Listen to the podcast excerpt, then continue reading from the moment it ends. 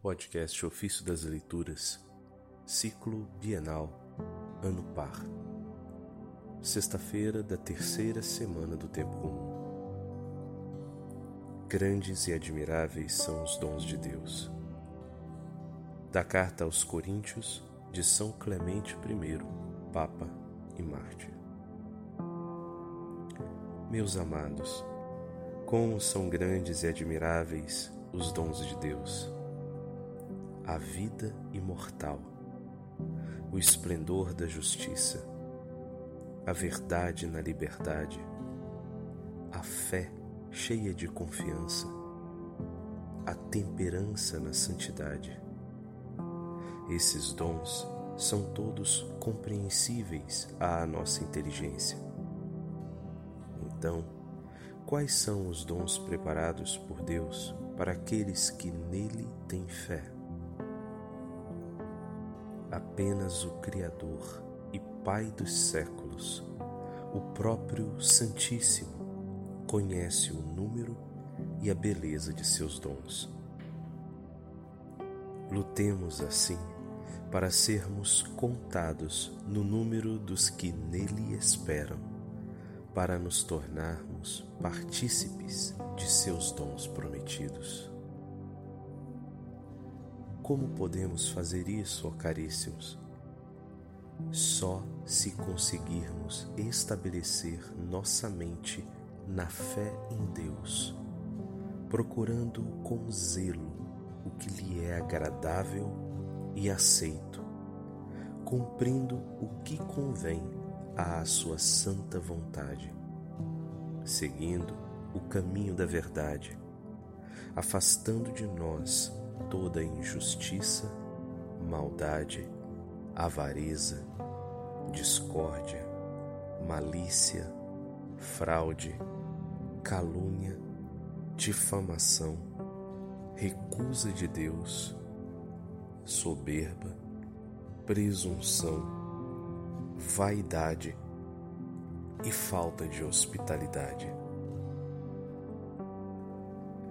Praticantes de, de tais más ações são reprovados pelo Senhor. Mas não apenas os que as praticam, como também aqueles que as aprovam. Assim diz a Escritura: Ao pecador, Deus diz: Por que recitas os meus mandamentos e tens na boca as palavras da minha aliança? Tu que aborreces meus ensinamentos e rejeitas minhas palavras? Esse trecho está no Salmo 49, verso 16 e 17. Amados irmãos, este é o caminho no qual encontraremos a nossa salvação. Jesus Cristo, o sacerdote de nossas oferendas, o protetor e auxiliador em nossa fraqueza por ele, podemos olhar para o alto dos céus e contemplar a face imaculada e sublime de Deus. Através dele, abriram-se os olhos do nosso coração. A nossa inteligência obtusa e obscura floresce à luz por meio de seu Filho, o Senhor. Quis o Senhor quis que saboreássemos do conhecimento eterno.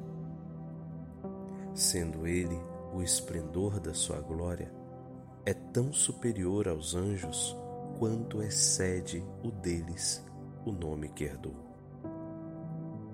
De fato, está escrito: Ele faz dos seus anjos sopros de vento e dos seus ministros chamas de fogo enquanto assim falou o Senhor a respeito de seu filho. Tu és meu filho, hoje te gerei. Pede-me, e eu te darei as nações por herança, e as extremidades da terra por possessão. E ainda lhe diz: Assenta-te à minha direita, até que eu ponha os teus inimigos por escabelo dos teus pés. Mas quem são esses inimigos? Os homens maus e os que se opõem à sua vontade.